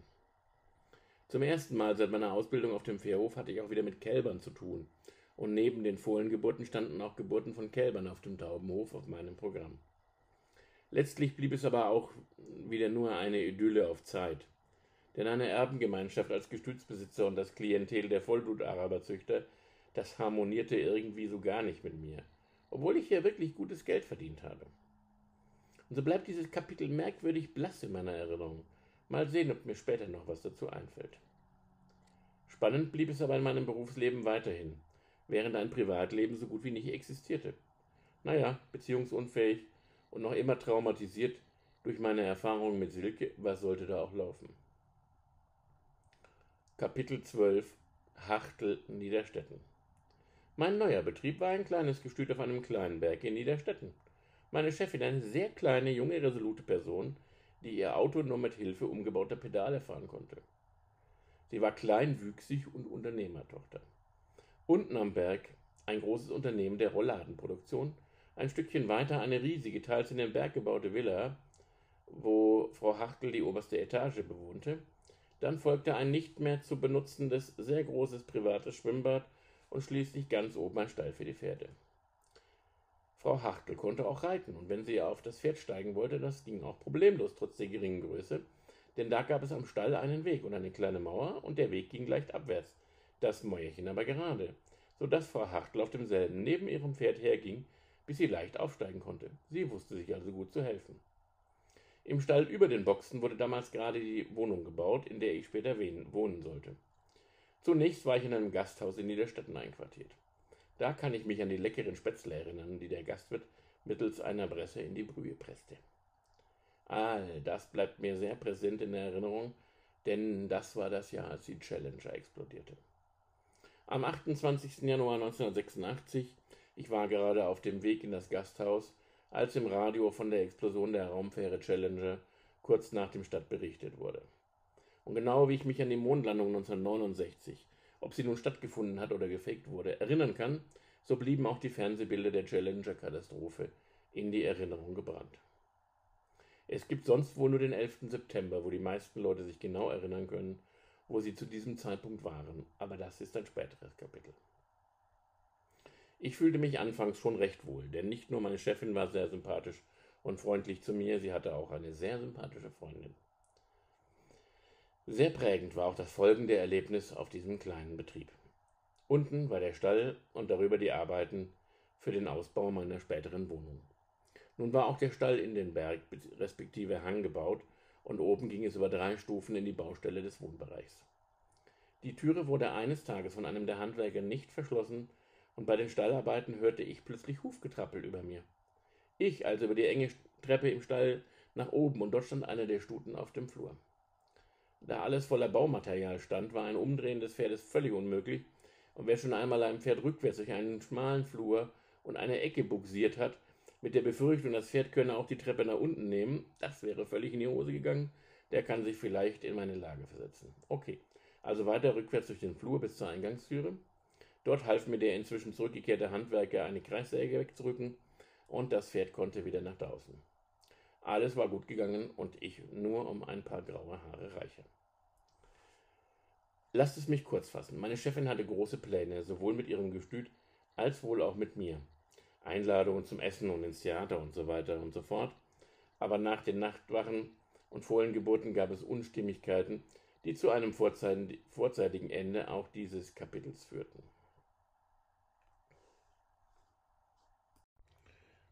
Kapitel 13 Gestüt Scherau. Sehr schnell fand ich wieder Arbeit, diesmal im bayerischen Leinburg auf dem Gestüt Scherau von Fritz Meyer. Und wieder zunächst einmal in einem Zimmer im Ort, in einer kleinen Pension. Und schon mein erster Arbeitstag war ein Tag voller Chaos, wie es noch häufiger werden sollte, aber immer der Reihe nach. Als ich an diesem ersten Morgen auf das kleine Gestüt am Ortsrand von Leinburg kam, da flitzte der ältere Mitarbeiter schon mit einer Schubkarre Mist über den Hof. Das kam mir schon seltsam vor, aber gleich danach sah ich die Kacke dampfen. Eine der Stuten hatte in der Nacht wohl in einer viel zu kleinen Boxe versucht, ihr Fohlen zu gebären. Versucht, aber nicht geschafft. Inzwischen lag sie nahezu regungslos in der kleinen Boxe. Die Vorderbeine des Fohlens ragten aus der Scham und die Stute war dem Tod näher als dem Leben. Bevor wir aber versuchen konnten, das Fohlen herauszuziehen, musste zuerst die Wand zur Nebenboxe eingerissen werden. Danach konnten wir von Hand die leblose Stute etwas von der Wand drehen und mit Stricken das inzwischen tote Fohlen herausziehen. Wehen hatte die Stute keine mehr, und als der Tierarzt eintraf, da meinte er, Einschläfern sei wohl das Einzige, was er noch tun könne. Das war aber für mich keine Option. Es reichte schon, dass mein erster Arbeitstag mit einer Totgeburt begann. Es sollte nicht auch noch mit dem Tod der Stute weitergehen. Und meine Meinung zu diesem Veterinär, die stand schon an diesem Tage fest und wurde später noch einige Male bestätigt. Wir taten also alles, was in unserer Macht stand. Die Stute bekam eine Infusion und wir massierten die Stute, um den Kreislauf in Gang zu bekommen. Und nach Stunden war es dann tatsächlich geschafft und die Stute hatte überlebt. Warum stand da eine Stute, fällig zur Geburt ihres Fohlens, in einer so kleinen Box? Nun, das Gestüt bestand erst seit kurzem, und bei der Ankunft der Stuten war es zu einer Verwechslung gekommen, und das fiel erst nach diesem Vorfall auf. Fritz Meier war ein Geschäftsmann und hatte neben dem Reitstall im Nachbarort auch diesen kleinen Hof an der Durchgangsstraße des kleinen Ortes Leinburg übernommen, und der Stall links der Einfahrt, das waren selbstgezimmerte Außenboxen. Es gab noch ein weiteres Stallgebäude sowie einen Reitplatz und einen großen Misthaufen. Koppeln gab es direkt am Hof nicht, die waren wenige Kilometer entfernt in der Scherau. Der Name Scherau wies genau genommen schon auf das Feuchte an dem Gelände hin. Gleich nebenan lagen Fischteiche, und es war eine Zeit, zu der es noch reichlich Insekten gab, bis hin zu Hornissen, die in einem der Unterstände ihr Nest gebaut hatten. Wenn die Weidesaison losging, also wenn die Pferde Tag und Nacht auf die Koppel gehen sollten, dann mussten sie entweder zu Fuß über die Durchgangsstraße und einen kleinen Weg, äh, Entschuldigung, und einem Weg durch einen kleinen Wald dorthin geführt werden, oder mit einem Pferdehänger gefahren werden. Dazu rückte Herr Meier dann meistens mit seinem Schwiegervater, seinem Bruder Addi und den großen amerikanischen Autos vom Typ Dodge an. Vorher kamen die Pferde eben nur stundenweise auf den ehemaligen Reitplatz und dann wurde gemistet. Der ältere Kollege bewohnte ein winziges Zimmer auf dem Hof und sein kleines Bad und WC war nur von außen erreichbar. Schon morgens brauchte er sein Pensum Alkohol, aber in Bayern galt ja Alkohol und insbesondere Bier als Nahrungsmittel. Leinbrück hat noch heute eine kleine Brauerei und die ist die älteste Privatbrauerei im Nürnberger Land. Vorne auf dem Hof befand sich ein Haus, das nicht zum Gestüt gehörte und wo zwei Familien lebten. Ein älteres Ehepaar und ein alleinerziehender Maurer mit zwei kleinen Kindern bewohnten das Haus. Herr Meier züchtete auf dem Gestüt Scherau auf hannoverscher Grundlage also mit Zuchtstuten aus dem Zuchtgebiet Hannover, die zunächst auch im Bayerischen Pferdezuchtverband eingetragen wurden und deren Fohlen den inzwischen nicht mehr existierenden bayerischen Heißbrand bekamen. Der Hengst Spitzbube, abstammend von dem Vollblüter Sudan, XX machen übrigens nur die äh, Warmblüter, die Vollblüter nicht, war seinerzeit Deckhengst und stand neben einem weiteren Hengst im Reitstall im Nachbarort. Wenn gedeckt werden sollte, dann mussten die Hengste stets mit einem Hänger vom Reitstall ins Gestüt gefahren werden und nach der Bedeckung wieder zurückgebracht werden. Gefahren hat das Gespann dann meist der Schwiegervater von Herrn Meier. Auch der gequetschte Hafer kam von dort und wurde von meinem älteren Kollegen mit dem sehr alten Traktor geholt. Heu und Stroh wurde über dem Stall gelagert und es war immer eine sehr anstrengende Arbeit, die Hochdruckballen von LKW oder Anhänger mittels einer Mistgabel nach oben zu hieven und auch sie dann dort zu stapeln. Besonders natürlich, nachdem der einzige Mitarbeiter aufhören musste und ich die meiste Zeit alleine arbeiten durfte. So bezog ich dann dessen winziges Zimmer auf dem Hof, also sozusagen ein Wohnklo, nur dass Klo und Dusche nur von außen erreichbar waren. Also im Winter raus aus der Tür ins Freie und wieder rein ins Badezimmerchen. Die tragenden Stuten habe ich dann, neben meinen täglichen Arbeiten nachts überwacht, indem ich etwa alle halbe Stunde zu den Boxen gegangen bin und geschaut habe. Es gab keine Geburtenmeldung, auch keine Kamera, und trotz dieser Widrigkeiten war ich fast immer genau zu einer Geburt dabei. Eine Veränderung passiert.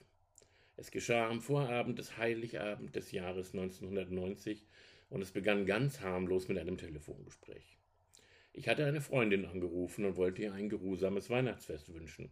Und da war der Moment, der so viel in meinem Leben ändern sollte. Holger, sagte diese Freundin, du kennst doch so viele Leute. Ist da niemand dabei, der ein Pony sucht? Und sie erzählte mir von einem halbjährigen Pony, das im Nachbarort unter miesen Bedingungen gehalten wurde und wenn es keinen neuen Platz finden würde, zum Schlachter gebracht werden sollte. Bereits drei Stunden später war ich, nachdem ich die Besitzerin erreicht hatte, im Nachbarort und dort war ein kleines, fast komplett schwarzes Pony mit einer kleinen Schnippe zwischen den Nüstern in einem Pferdeanhänger statt einer Box. Shawnee, so war der Name der kleinen Welschponystute, war von einem Händler auf dem Pferdemarkt in München gekauft, einem Händler, der auch Pferdemetzger war, und an diesen Metzger wäre sie wohl zurückgegeben worden. So mager wie sie war, mit entzündeten und fast verklebten Augen, hätte sie wohl keinen neuen Platz gefunden. Sie war als Beistellpony für ein Großpferd angeschafft, aber nachdem das nicht funktionierte, wurde sie, da kein anderer Platz vorhanden war, in dem Pferdehänger abgestellt. Bevor, bevor Shawnee auf das Gestüt umziehen konnte, da mussten wir den Pferdehänger, in dem sie stand, erstmal aus dem Schnee ausbuddeln. Und eigentlich hatte ich gar keine Erlaubnis, auf dem Gestüt ein eigenes Pferd oder Pony zu halten.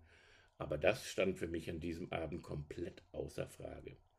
Am nächsten Tag hatte ich eine Tierärztin bestellt, um dieses ängstliche und wirklich magere, total verwurmtes Etwas untersuchen zu lassen. Und genau zu diesem Zeitpunkt kam mein Chef auf den Hof gefahren, und als er vor der Außenboxe stand, da fragte er mich, was hast du denn da? Okay, jetzt wurde es also ernst, dachte ich zumindest, aber wortlos verschwand mein Boss wieder und kam am Nachmittag zurück. Da kam er mit seinen vier Töchtern und ich durfte ihnen die Geschichte erzählen, wie Shawnee zu mir gekommen war. Und ich rechne meinem damaligen Boss hoch an, dass er nie irgendetwas Negatives bezüglich Shawnee gesagt hat, obwohl ich doch keine Erlaubnis für ein eigenes Pferd bekommen hatte.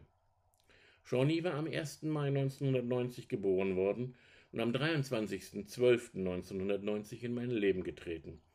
Und es begann eine Zeit, in der ich sehr viel über Vertrauen lernen durfte und auch viel über den Umgang mit sogenannten schwierigen Pferden. Jede Menge meiner eigentlich nicht vorhandenen freien Zeit verbrachte ich in den folgenden Wochen und Monaten bei einem sehr ängstlichen kleinen Pony, die wohl schon vieles, eher Unangenehmes in ihrem noch recht kurzen Erleb Leben erlebt haben musste und die sich vor allem am Kopf oder an den Hinterbeinen nur schlecht anfassen lassen wollte. Zunächst habe ich mich mittags und nach Feierabend einfach zu ihr in die Box gesetzt, also einfach Zeit verbracht, ohne etwas von ihr zu wollen. Und irgendwann ist ja doch die Neugier größer als die Angst und Shawnee stand vor mir und der Hals wurde immer länger, bis sie an mir schnuppern konnte. Ein besonderes Erlebnis und ein Meilenstein in unserer Beziehung war dieser Abend, als ich mich in ihre frisch mit Stroh eingestreute Box an einer der Wände flach hingelegt hatte. Etwa eine halbe Stunde lang schnupperte das Pony von Kopf bis Fuß an mir herum, ehe sie sich ganz einfach in die Boxenmitte gelegt hatte. Da war schon ein wenig Vertrauen nötig, um sich entspannt hinlegen zu können, denn Pferde und Ponys sind ja Fluchttiere, und in einer Herde bleiben normal zumindest einzelne Herdenmitglieder stehen, um im Gefahrenfall die Herde vor einem Raubtier warnen, zu warnen.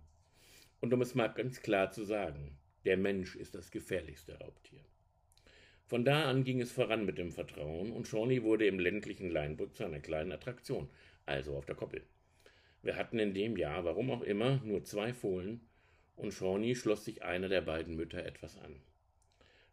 Spaziergänger hatten jedenfalls jetzt was zu gucken, und eines Nachmittags war eine Mutter mit Kind am Koppelzaun und das, Kuck, das Kind rief: Guck mal, Mama, die Stute hat Zwillinge. Dann bekam ich einen ungarischen Kollegen, der einem der jungen Pferde beibrachte, sich hinzulegen, und der Ungar konnte sich dann sogar auf das liegende Pferd stellen und kurze Zeit später sogar mit der Peitsche knallen, ohne dass der junge Wallach aufsprang. Das war schon echt bewundernswert und hat mich schwer beeindruckt.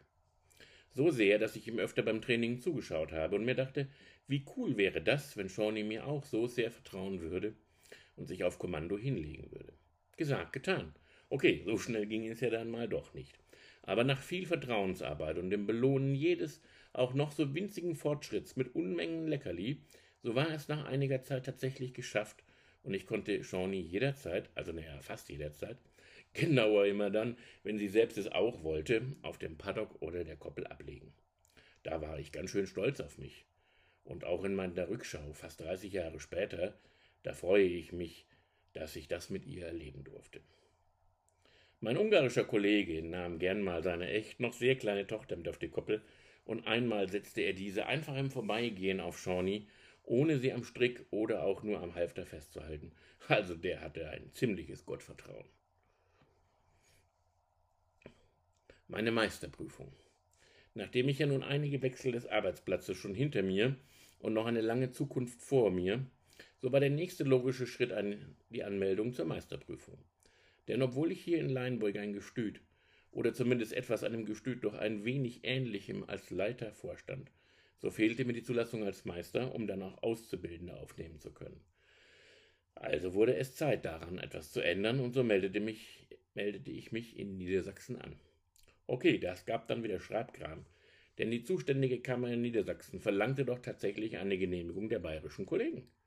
Aber bin ich hier einen einfachen Weg gegangen? Nee, oder?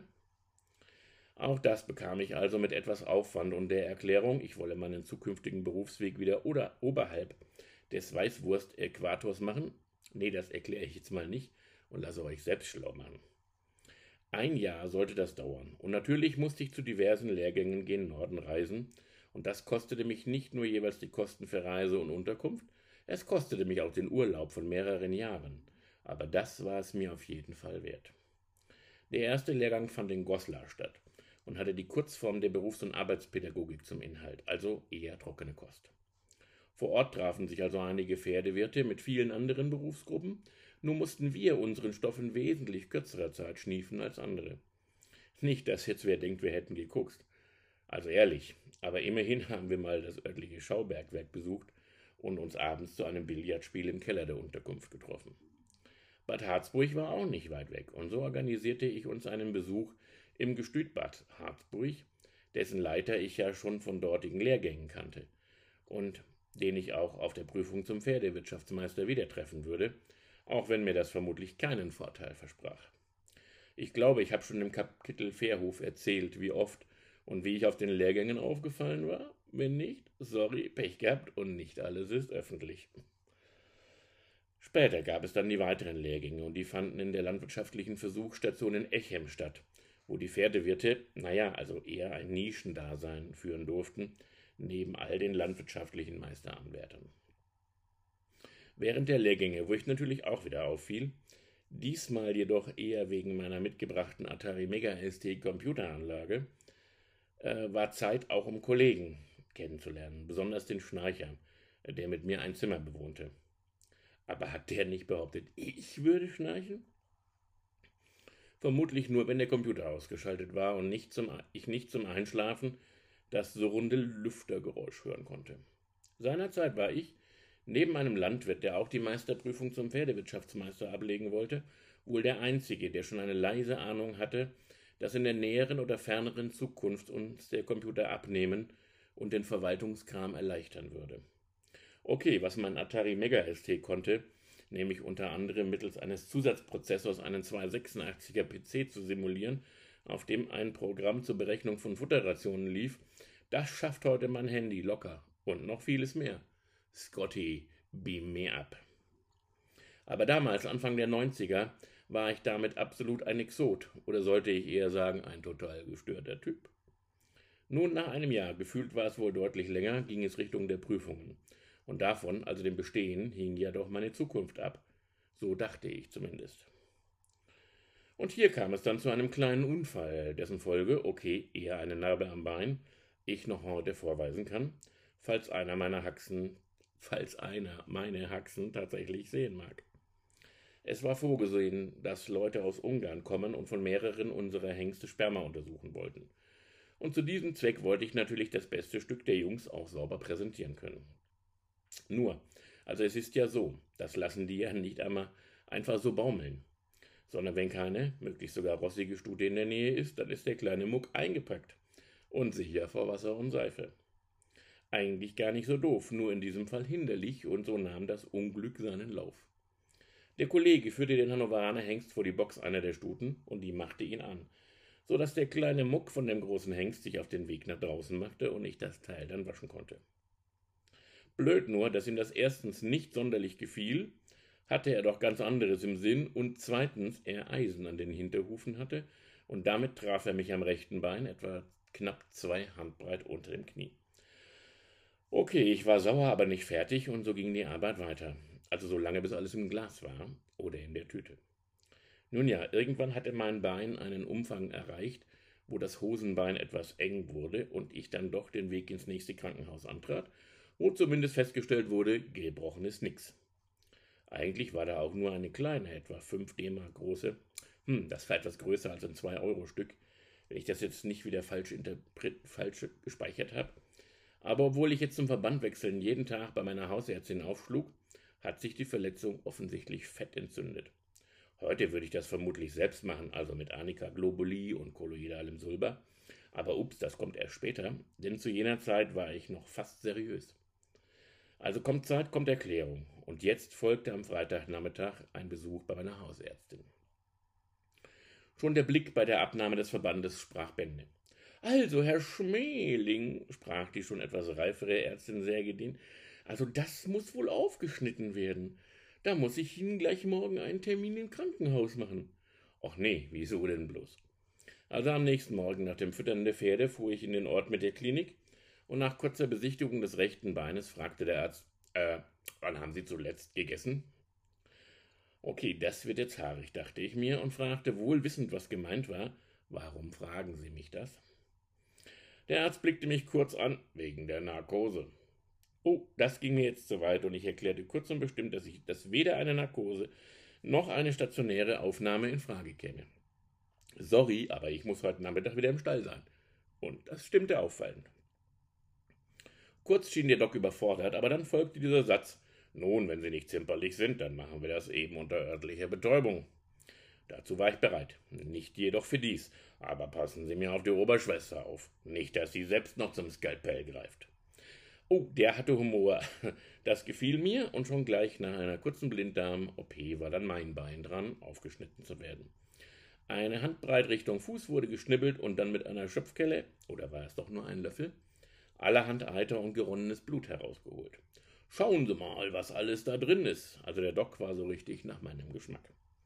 Danach stopfte er etwa fünf Meter Verband Mull in die Wunde, die offen bleiben musste und es dann auch bis zur praktischen Meisterprüfung blieb.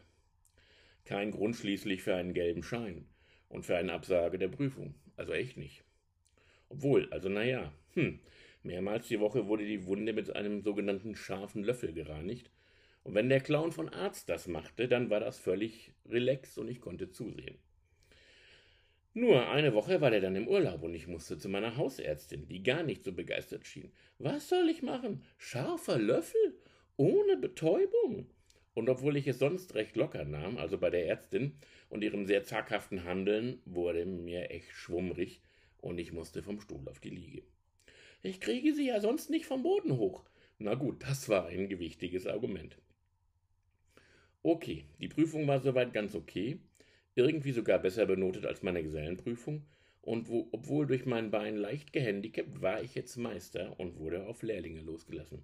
Also eigentlich. Mit dem Zeugnis und stolz geschwellter Brust ging es zurück nach Leinburg und zu Shawnee. Natürlich wollte ich jetzt auch mehr verdienen, aber Herr Meier war da nicht einverstanden. Hatte ich immerhin inzwischen statt dem winzigen Zimmer sogar eine Art Zwei-Zimmer-Wohnung, aber noch immer durfte ich zum Duschen und zur Benutzung des WC aus dem Haus ins Freie, um ins Bad zu gelangen. Naja, was dann folgte, kennt ihr ja inzwischen, ein Umzug. Aber immerhin waren das jetzt hier nicht ein paar Monate, sondern sechseinhalb Jahre, und ich habe so einiges weglassen müssen, weil sonst wären wir bereits bei Band drei oder vier meiner Memoiren. Nach kurzem bot, bot sich mir eine Anstellung auf einem Vollblutgestüt, diesmal aber im Wilden Osten, denn inzwischen war die Wiener Vereinigung passiert und auf den westdeutschen Autobahnen musste auf Trabis geachtet werden. Kein Spaß. Einmal fuhr ich auf der Autobahn. Zügig war ich meist unterwegs. Und als ich gerade dabei war, einen Bus zu überholen, da zog der nach links. Fuck, denn der überholte einen Trabi, also so eine Plastikkiste mit Motor aus der Deutschen Demokratischen Republik. Also da, wo irgendwo auch die spätere 16 Jahre Kanzlerin mit der Raute des Grauens herkam, Aber auch das ist hier gerade wieder Zukunftsmusik und Science Fiction. Diesmal schaffte ich natürlich den Umzug nicht mehr alleine, schon wegen Shawnee, also halfen mir Freunde mit einem zum Pferdetransporter umgerüsteten LKW.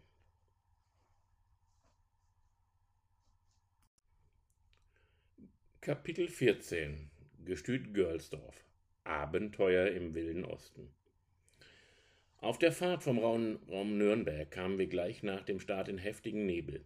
Also würde ich das mit dem Wissen von heute wohl als kein gutes Omen deuten, aber ich war ja gerade Meister geworden und noch total seriös, dachte ich.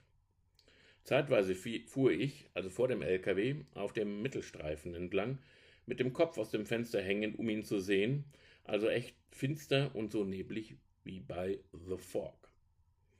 Gegen Morgen erreichten wir den Südrand von Berlin, also raus auf einen Parkplatz und frühstücken.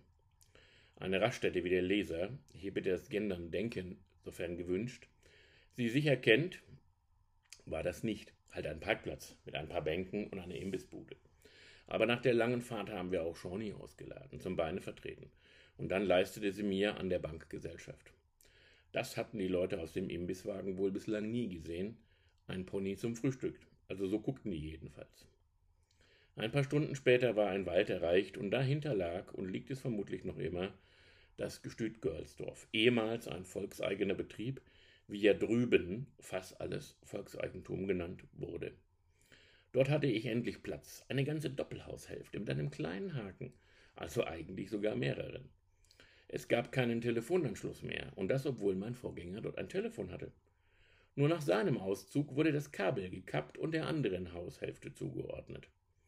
Nun ja, war mir vom Vorstellungsgespräch her bekannt, und ich hatte auch schon vorab einen Anschluss beantragt und auch zugesagt bekommen. Nur nicht in welchem Jahr er kommen sollte. Das meine ich ernst. Also bierernst. Und der zweite Haken war noch heftiger. Mein Wasser und auch die Heizung blieben erstmal kalt.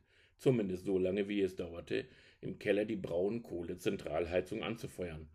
Okay, und woher kam die Kohle? Überhaupt war das im Osten für mich eine total spannende Erfahrung. Denn es war Herbst und über allem, also wirklich allem, lag ein grau-gelblich schimmernder Schwefelgeruch der Braunkohleheizungen in den Orten am Rande des Bios Biosphärenreservat Schorfheide. In jeder Halle, so schien es mir jedenfalls, war ein Supermarkt eröffnet worden und an jeder Ecke eine Videothek. Stopp, ihr kennt ja gar keine Videothek mehr. Na also Internet, Amazon Prime und Netflix sowie YouTube, alles Science Fiction, nicht vorstellbar. Stattdessen hatte ich einen VHS-Videorekorder und lieh mir in der Videothek Filme auf VHS-Kassetten. Die mussten übrigens nach dem Filmende zurückgespult werden. Mangels eines guten TV-Programms seiner Zeit war ich also dort Stammgast und da ich sogar zwei Videorekorder hatte, da tat ich sogar mal wieder was Illegales und überspielte die Filme auf Leerkassetten.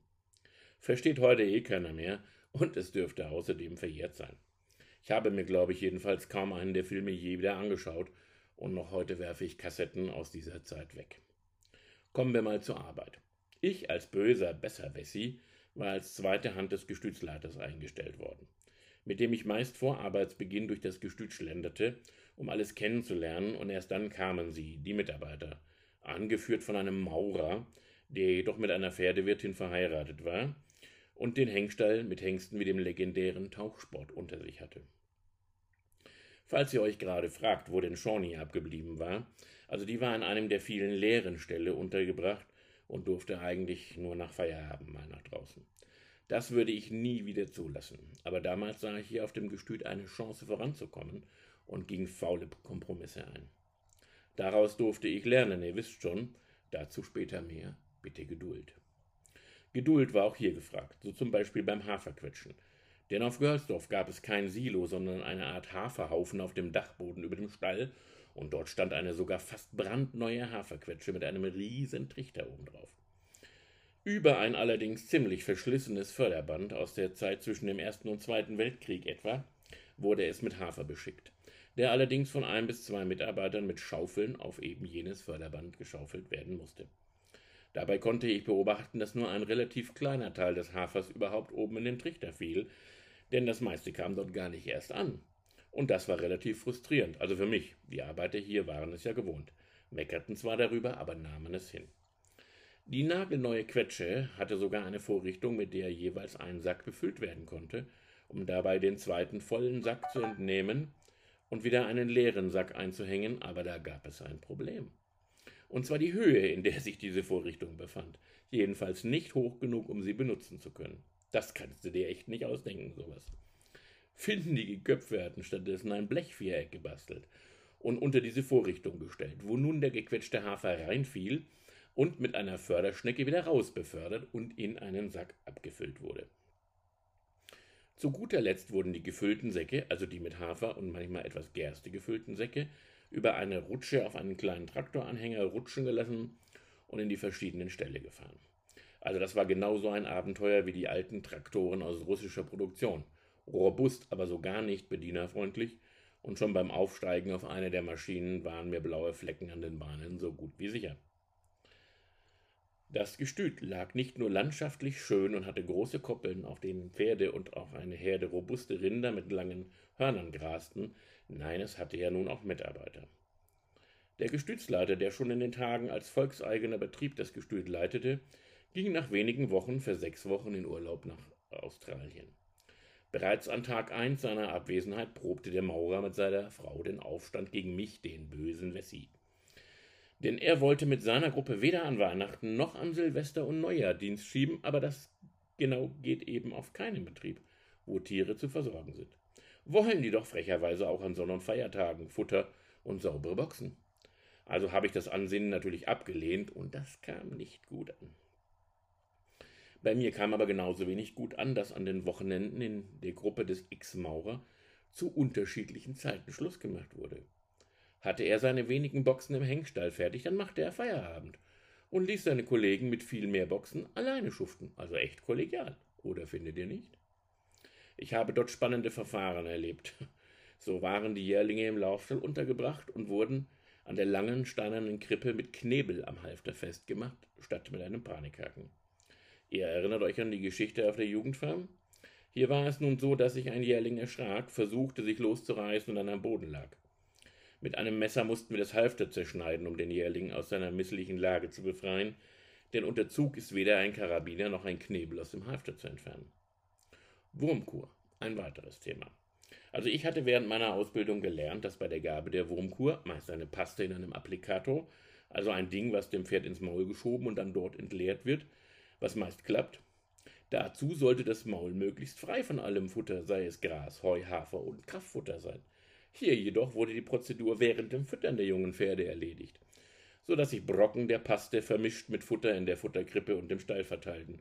Okay, so geht's eben nicht gut. Noch während dem sechswöchigen Urlaub wurde ich an einem freien Samstag in das Büro zitiert. Und dort saß neben dem Maurer ein Rechtsanwalt aus Berlin, der wohl für die Angelegenheiten des Gestüts zuständig war. Nun wurden mir einige Versäumnisse vorgelesen, die der Maurer, sorry, Ex-Maurer, fein säuberlich in einem kleinen Büchlein notiert hatte. Und am Ende fragte, er, fragte mich der Rechtsanwalt, nun, Herr Schmeling, was haben Sie zu all dem zu sagen? Na, was soll ich sagen? Klar hatte ich in der kurzen Zeit nicht alle Dinge auf dem Gestüt immer korrekt regeln können, denn ich war ja kaum richtig eingearbeitet worden. Also Flucht nach vorn. Ja, das kann ich alles bestätigen. Aber warum hat der Kollege die Fehler, die mir offensichtlich tatsächlich unterlaufen sind, nicht dadurch verhindert, indem er mich darauf aufmerksam gemacht hätte, statt die Fehler nur zu notieren? Okay, später wurde mir ja klar, dass er von Anfang an im Sinne hatte, selber den Posten des Stutenmeisters und damit des Stellvertreters des Gestütsleiters zu bekommen und gar kein Interesse hatte, mich zu unterstützen. War er außerdem mit dem Sohn jenes Rechtsanwalt befreundet, der für die Eigentümer, die Germania Flug GmbH, die Geschäfte abwickelte. Per Fax flatterte mir also an Weihnachten pünktlich zum Heiligabend meine Kündigung auf den Schreibtisch und ich durfte mir eine neue Stelle suchen. Jetzt machte sich schmerzlich mein fehlendes Telefon bzw. der fehlende Anschluss bemerkbar und Handy gab es ja auch nicht. Immerhin gab es einige Kilometer entfernt eine moderne Telefonzelle mit Karte. Die durfte ich vorher bei der Telekom im nächstgrößeren Ort kaufen gehen und da ging so mancher 50 D-Mark-Schein, heute wären das etwa 25 Euro, über den Tisch. Denn Ferngespräche, also alles außerhalb enger Ortsgrenzen, war damals sehr teuer. Da hieß es beim Ferngespräch, fasse dich kurz. So blieb mein Ausflug in Deutschlands wilden Osten auf eine sehr begrenzte Zeitspanne be hm. So blieb mein Ausflug in Deutschlands wilden Osten auf eine sehr begrenzte Zeitspanne und ich kehrte zurück ins Fränkische.